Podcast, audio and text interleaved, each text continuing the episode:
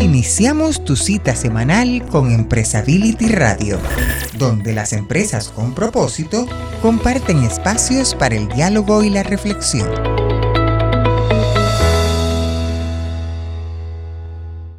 Todos los años cerca del día 8 de marzo hago la misma pregunta. ¿Por qué necesitamos un día específico para celebrar el Día de la Mujer si todos los días son los días de la mujer? Pero leyendo un artículo de las Naciones Unidas me di cuenta que sí necesitamos el Día de la Mujer, necesitamos celebrarlo y necesitamos tenerlo como el símbolo de una lucha por un cambio. Eh, decía el artículo que las próximas generaciones todavía no van a ver un cambio en la equidad de género. Es decir, que quizás en los próximos 10, 20, 30 años ningún cambio va a suceder. Y estamos hablando de, del mismo derecho por toma de decisiones, igualdad de remuneración, reparto equitativo del trabajo doméstico no remunerado y, en especial, el fin de todas las formas de violencia contra las mujeres y niñas. Así que es triste, y sí, tenemos una razón para mantener el día y seguirlo no solo celebrando, sino dando a conocer nuestra lucha. Sigamos. Empresability Radio. Buenas Felipe, pues aquí estamos ahora este 8 de marzo, Día Internacional de la Mujer, haciendo un programa especial dentro de Empresability Radio.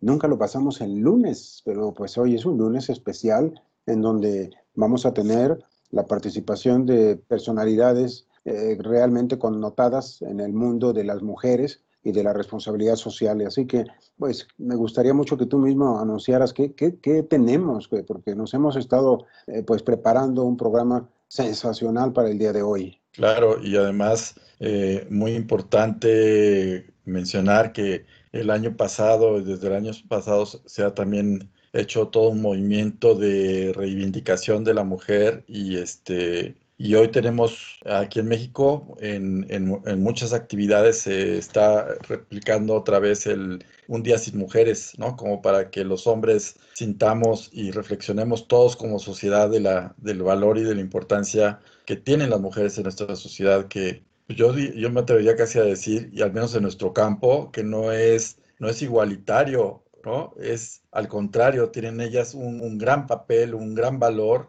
que, este, que se lo han ganado y no es por cantidad. La verdad es que no nada más por cantidad, es por, por la calidad de las aportaciones que han hecho al mundo de la responsabilidad social. definitivamente, Felipe, pero si te fijas todavía hoy en día, en lo general, hay mucha, pues eh, hay una brecha fuerte entre el hombre y la mujer. Por ejemplo, y te pones a pensar de los puestos directivos de las empresas, la mayoría están ocupados por hombres. Es muy difícil ver que arribe a los altos niveles una mujer, eh, por decir algo. ¿no? muchas instituciones tienen un papel que cada vez se está haciendo más, se está haciendo más presente, pero todavía tenemos mucho camino por andar. Y bueno, desde luego, Gracias. Tú, tú sabías, Felipe, que el Día Internacional de la Mujer nació en un contexto laboral exclusivamente y se ha ido como generalizando a otros contextos, porque hoy en día se ha vuelto una celebración en el entorno político, social, económico, pero al nacer era exclusivamente con la intención de reivindicar la lucha de la mujer dentro del mundo del trabajo. Así es, era el Día Internacional de la Mujer Trabajadora, ¿no? Y ahora ya es el Día Internacional de la, de la Mujer, pues este, desde 1975 que las Naciones Unidas lo, lo, lo decretó así, y pues la invitada de hoy es precisamente eh, una figura dentro del sistema de Naciones Unidas, representante de ONU Mujeres para, América Latina y el Caribe, ¿no es así, Jaime? Claro, es María Noel Baeza, es ah, directora de ONU Mujeres para Latinoamérica y el Caribe. Y además, déjame comentarte que María Noel Baeza es una personalidad que ha escrito muchos artículos, que ha representado muchas luchas y, realmente pues no solo eso, sino que tiene la representación máxima en la ONU y en esta región iberoamericana respecto al tema de mujeres. Así que yo creo que hay que agradecerle también a Eduardo Shaw, que fue el intermediario para conseguir esta participación. Eh, Eduardo, uno de nuestros directores, situado allá en Uruguay, realmente pues, ha conseguido una, una gran presencia. Así que ella va a participar en el programa. María Noel Baeza. Empresability Radio.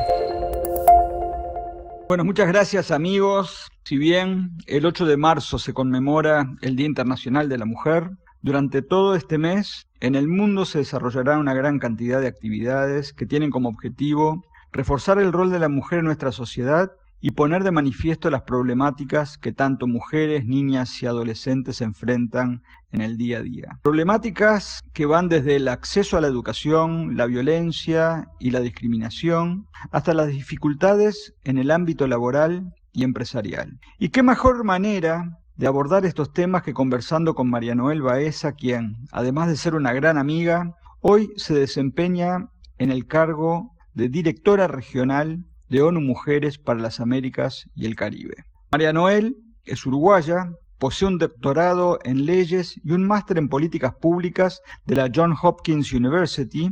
Previo a su ingreso a las Naciones Unidas, ocupó varios cargos en el Ministerio de Relaciones Exteriores del Uruguay, siendo asesora política de la Embajada Uruguaya en Washington y fue delegada del Uruguay en la Asamblea de las Naciones Unidas. Si les parece, hacemos una breve pausa y enseguida retornamos con nuestra invitada. Empresability Radio. María Noel, antes que nada, en nombre de Empresability, queríamos agradecerte que nos concedieras estos minutos para esta edición especial de Empresability Radio en el mes de la mujer. Muchas gracias por acompañarnos. Muchísimas gracias por invitarme. La verdad que es un honor para nosotros estar en este blog y quisiera agradecerles que justo es en este mes de la mujer, ya estamos en marzo y como ustedes saben, en marzo es un mes que dedicamos eh, a, pensar eh, qué es lo que podemos hacer para mejorar el estatus y la condición de la mujer. Así que muchísimas gracias por esta invitación. Gracias a ti, María Noel. Y arrancamos con una reflexión o pregunta que prácticamente es ineludible, ya que este año que ha pasado y en el que estamos viviendo marcan un momento histórico en la vida de todos. En tal sentido, quería consultarte en qué forma ONU Mujeres ha tenido que afrontar los impactos de la pandemia en sus programas y en particular cómo la pandemia ha afectado la brecha en torno a la equidad. Muy complejo el 2020 para la población del mundo en general y también para las mujeres. Y quisiera destacar eh, que ha habido una pandemia en la sombra, que lamentablemente no se ha hablado lo suficiente, que es la violencia contra la mujer. Eh, evidentemente los encierros y la falta de oportunidades laborales, eh, la feminización que ha tenido el trabajo en nuestra región, los trabajos informales que normalmente caracterizan a las mujeres, eh, todo ello ha implicado que las mujeres han estado más expuestas a violencia. Y en algunos países de nuestra región los servicios esenciales hacia la mujer violentada han menguado en función de que esos funcionarios o esos recursos han sido destinados a la pandemia. Por eso nosotros hemos eh, puesto el tema de la pandemia en la sombra muy, muy fuerte para que no nos olvidemos de la violencia contra la mujer. También quiero destacarte que muchos de los empleos que se han perdido, en, la CEPAL nos, nos, dice que hay casi 2.800.000 pymes que se han perdido en la región y muchos de ellos han sido de mujeres. Entonces vemos como un tema muy, muy acuciante la pérdida de empleo de las mujeres eh, no solamente por, por la pandemia, por, por, por, porque los niños estaban en, la casa, digamos, eh, haciendo la educación y las madres han dejado sus trabajos para estar con sus niños, para que sus niños no pierdan eh, la educación. Y vemos con mucho dolor que muchas de las mujeres que antes estaban en el mercado laboral en función de la pandemia no van a volver a estar. Y eso nos preocupa, es un retroceso muy grande en el empoderamiento económico de la mujer. Sí, tocaste un gran tema que es el empoderamiento de la mujer y sé, por experiencia, que muchas empresas ya lo vienen abordando. Quizás sería bueno que contaras a nuestros oyentes sobre lo que, al menos en mi opinión, considero una gran iniciativa de ONU Mujeres, que es el programa Ganar Ganar.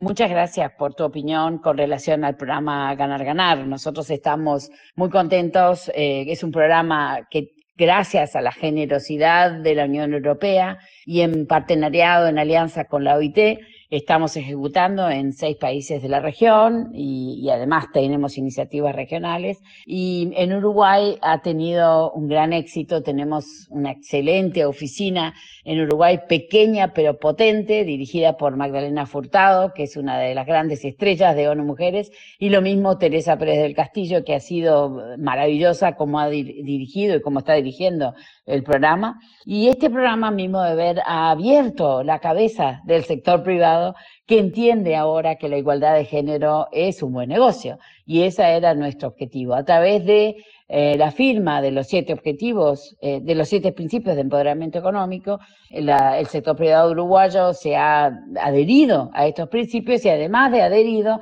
ha hecho los cambios en muchos aspectos, en muchas de las empresas, cambios sustantivos para darle cabida a la mujer en, en la dirección de la empresa. Como pasa en la sociedad que los eh, puestos, digamos, de trabajo están feminizados hacia la educación y la salud, pasa también en el sector privado, que muchas veces los, los gerentes en las empresas más feminizados son recursos humanos y marketing. Y lo que nosotros planteamos desde los principios de empoderamiento económico de la mujer es que la mujer puede hacer todo tipo de trabajo, pero hay que darle la oportunidad, ¿no?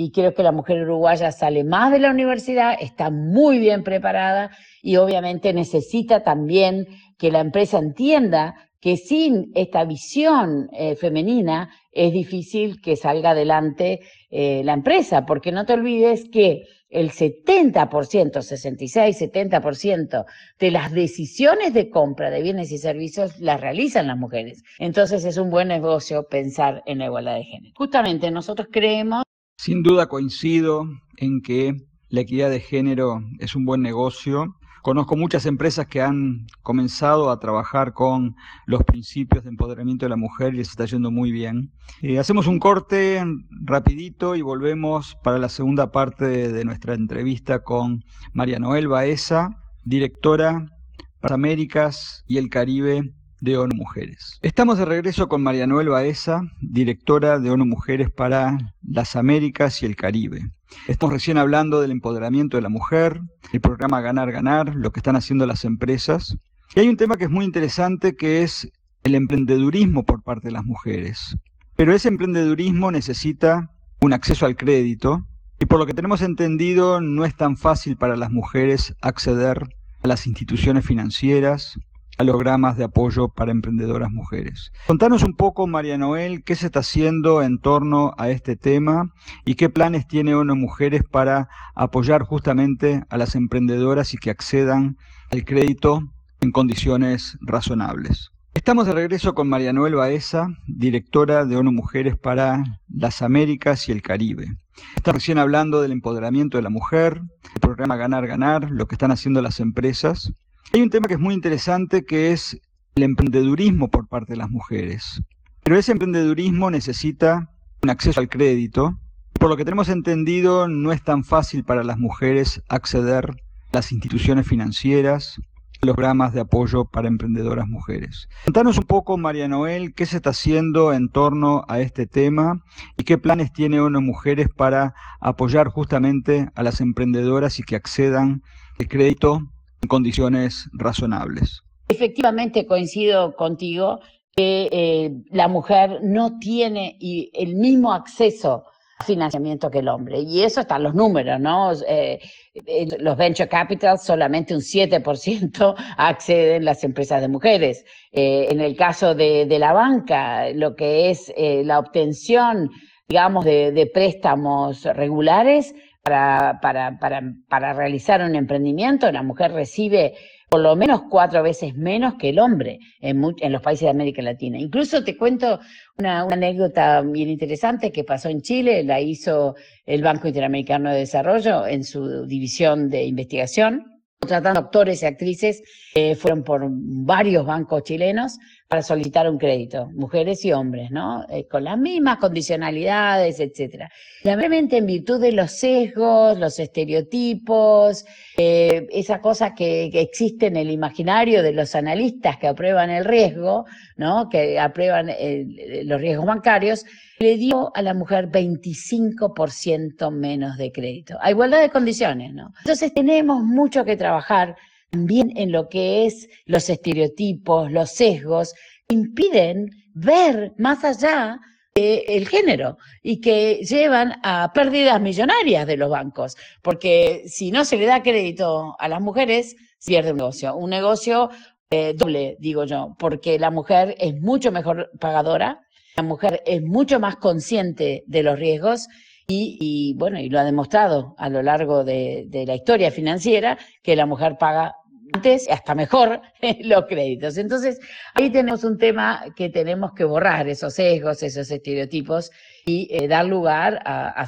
que el financiamiento innovador, como son la fintech, como son eh, eh, las nuevas iniciativas, digamos, de mercados emergentes, a que piensen en las mujeres, en cómo los emprendimientos de mujeres, las startups de mujeres, pueden tener un mucho mayor rendimiento y, evidentemente son mucho más atractivas, siempre y cuando rompan ese, esa barrera de sesgos y de estereotipos. Noel, em, quería retomar un tema que algo mencionaste al comienzo, tú mismo comentaste como la pandemia en la sombra, que tiene que ver con violencia contra las mujeres, niñas y adolescentes. Danos un poco más sobre lo que se está haciendo en este tema de qué forma los gobiernos se están involucrando y trabajando tanto a nivel local ¿Qué plan hay por parte de ONU Mujeres para abordar este tema a nivel regional?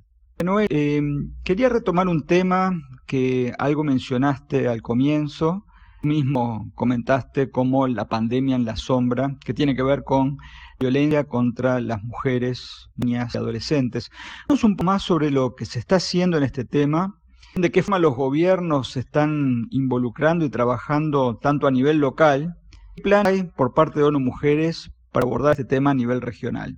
Con la violencia contra la mujer, quiero contarte que eh, Uruguay, la vicepresidenta de Uruguay, está liderando una eh, alianza internacional, una coalición internacional, justamente para eliminar la violencia de género. Dentro de eh, nuestra campaña de Generación Igualdad, campaña lanzado el año pasado, en virtud de los 25 años de la, de la aprobación de la Plataforma de Acción de Beijing, la última conferencia que hubo sobre igualdad de género, sobre la mujer, Beijing, eh, bueno, a 25 años, ¿qué, pasó? ¿Dónde estamos? ¿no?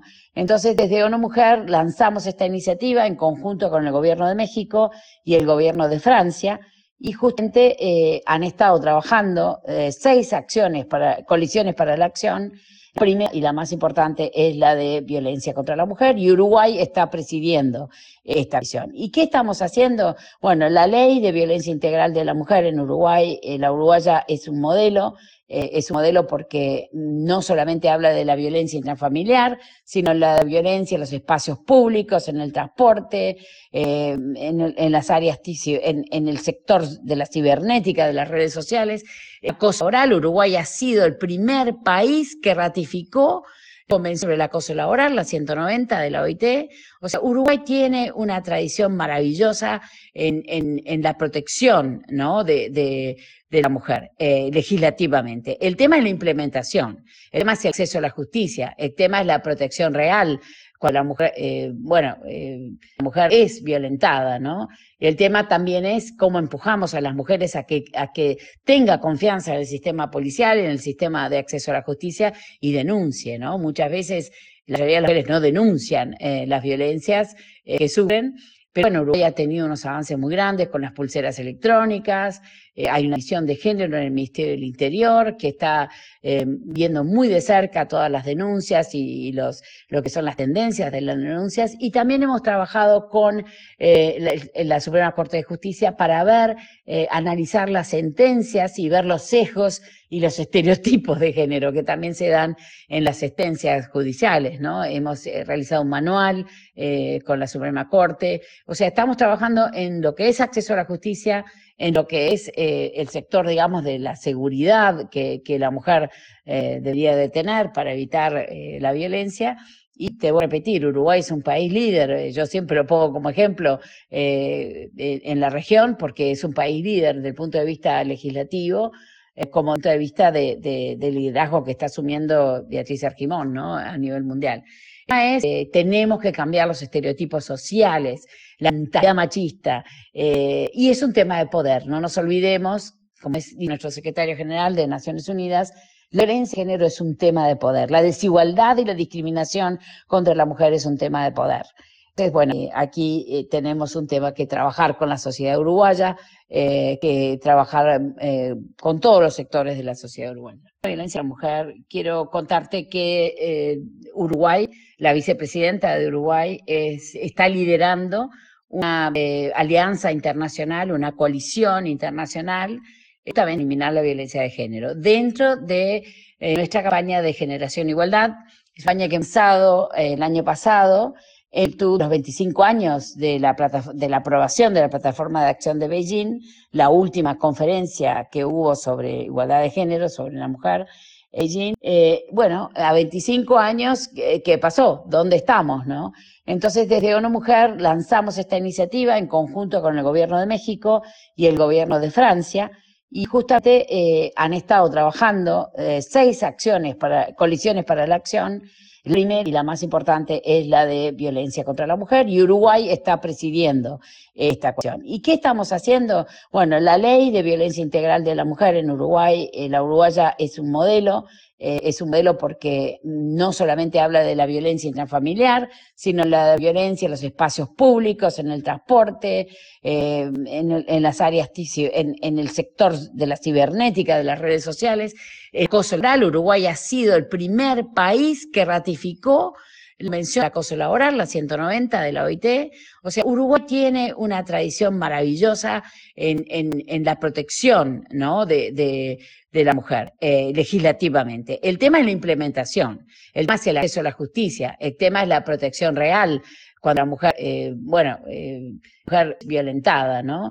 El tema también es cómo empujamos a las mujeres a que, a que tenga confianza en el sistema policial, en el sistema de acceso a la justicia y denuncie, ¿no? Muchas veces la mayoría de las mujeres no denuncian eh, las violencias, eh, sufren, pero en Uruguay ha tenido unos avances muy grandes con las pulseras electrónicas, eh, hay una edición de género en el Ministerio del Interior que está eh, viendo muy de cerca todas las denuncias y, los, lo que son las tendencias de las denuncias. Y también hemos trabajado con eh, la, Suprema Corte de Justicia para ver, analizar las sentencias y ver los sesgos y los estereotipos de género que también se dan en las sentencias judiciales, ¿no? Hemos realizado un manual con la Suprema Corte. O sea, estamos trabajando en lo que es acceso a la justicia, en lo que es eh, el sector, digamos, de la seguridad que, la mujer eh, debería de tener para evitar eh, la violencia. Y te vuelvo a repetir, Uruguay es un país líder, yo siempre lo pongo como ejemplo en la región porque es un país líder desde el punto de vista legislativo, como desde el punto de vista de, del liderazgo que está asumiendo Beatriz Argimón ¿no? a nivel mundial. Es, tenemos que cambiar los estereotipos sociales, la mentalidad machista. Eh, y es un tema de poder. No nos olvidemos, como dice nuestro secretario general de Naciones Unidas, la violencia de género es un tema de poder. La desigualdad y la discriminación contra la mujer es un tema de poder. Bueno, aquí eh, tenemos un tema que trabajar con la sociedad uruguaya, eh, que trabajar con todos los sectores de la sociedad uruguaya. Lamentablemente se nos está acabando el tiempo y no hay duda de que podríamos seguir ahondando en cada uno de los aspectos que has mencionado, así que seguramente te estaremos invitando en otra oportunidad para que nos cuentes de los avances de todo esto que hemos hablado. Me queda simplemente, en nombre de Empresability, agradecer por esta excelentísima charla y tu buena disposición. Gracias invitación y con mucho gusto en cualquier otro momento, Eddie, estoy a tu disposición. Eh, voy a en Uruguay hasta, hasta fin de mes, así que con mucho gusto en cualquier momento, o si no, cuando esté en, de regreso en Panamá. Muchas gracias, fuerte abrazo y felicitaciones por el programa. Empresability Radio. Regaló Empresability Radio, Jaime. Yo estoy seguro que todos los que nos escuchan coincidirán con nosotros que dentro de acción de programas de Empresability Radio, este conservará un lugar muy especial un tema, un día diferente. Realmente, Día Noel, Baeza, Eduardo Shaw, todas las que participaron han hecho un gran trabajo. Que por ahí la UNESCO, Jaime, hablando del sistema de Naciones Unidas, hablaba de 12 maneras de celebrar el Día Internacional de la Mujer, este, desde los organismos, pues, este, promotores del tema cultural y de la educación, pero bueno, a lo mejor podemos adaptarlos.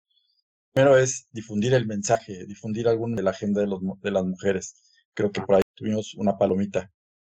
Y universidades, yo creo que también esto es algo muy importante este, para nuestros amigos del que, el que se abran estos debates y estos foros. Importante, hace, hace unos días tuvimos una conversación con el rector de la ORT que próximamente tendremos también en, en Empresa Radio. El, el, debate de las ideas y la participación de las mujeres en los foros universitarios van a ser muy importante. ¿no?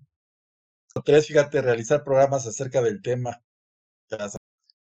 Personalidades del mundo de los del mundo ¿eh? otra vez.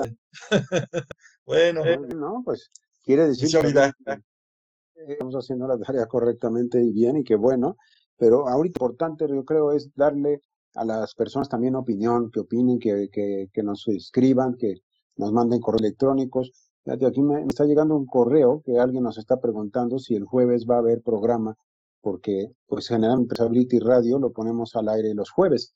Claro que va a haber programa, ¿no? Porque este es programa especial, pero no quiere decir que sustituya al, al, al, normal, al de siempre, ¿no? Este es programa por tema no, especial. No, no. Somos, somos incapaces de, de, romper con la tradición. El próximo jueves tenemos un programa, además, muy importante, porque es de la serie de, de economía circular. circular. Y tenemos eh, a no me equivoco, y Eduardo Shaw, que terminan su ciclo de economía circular y luego ellos interactúan inclusive entre sí. Así que el jueves también ¿eh? hay que estar presentes, anunciarles a todos nuestros amigos que no dejen de, de abrir su, su pod de Empresability Radio también el próximo jueves. Una, una gran entrevista con otro, con otro persona muy importante en el tema, una experta muy relevante que escucharemos este jueves. Entonces, no dejen de seguirnos, recuerden de meterse a Spotify, buscar Empresability Radio y ponerle seguir para que una alertita cada vez que tengamos un programa de estreno y que cuando tenga la oportunidad o la ocasión de tener un programa especial como el día de, hoy, pues este, no pierdan ninguna ningún detalle este, con estas con estas alertas suscribiéndose a nuestros canales. Pues sin más a todos que este programa de, ahora sí que llegó a ustedes por una participación conjunta de un gran equipo. Tenemos a, como siempre, le agradecemos a Antonio Alonso, nuestro editor aquí en México, a Tony Arias, que desde Dominicana nos lleva la postproducción, a Harry Camín, nuestro asesor de radio, y a Eduardo, que nos consigue eh, siempre un programa espectacular. Eduardo esta vez no se midió, eh, que ha creado un contenido fuera de serie. Así que con dar las gracias a todos y esperar que nos veamos, más bien que nos escuchemos el próximo jueves también en comunidad.empresability.org y ser parte de este gran movimiento que está transformando la forma de hacer y entender empresa en Iberoamérica. Hasta el jueves, Jaime. Jaime. Ándale, nos vemos el jueves. Bueno, tú y yo nos vemos antes, por supuesto, pero con todos nuestro público actual el jueves próximo estamos en contacto. Y hasta aquí, Empresability Radio, tu espacio para dialogar y reflexionar sobre las empresas con propósito. Estaremos esperándote para la siguiente semana.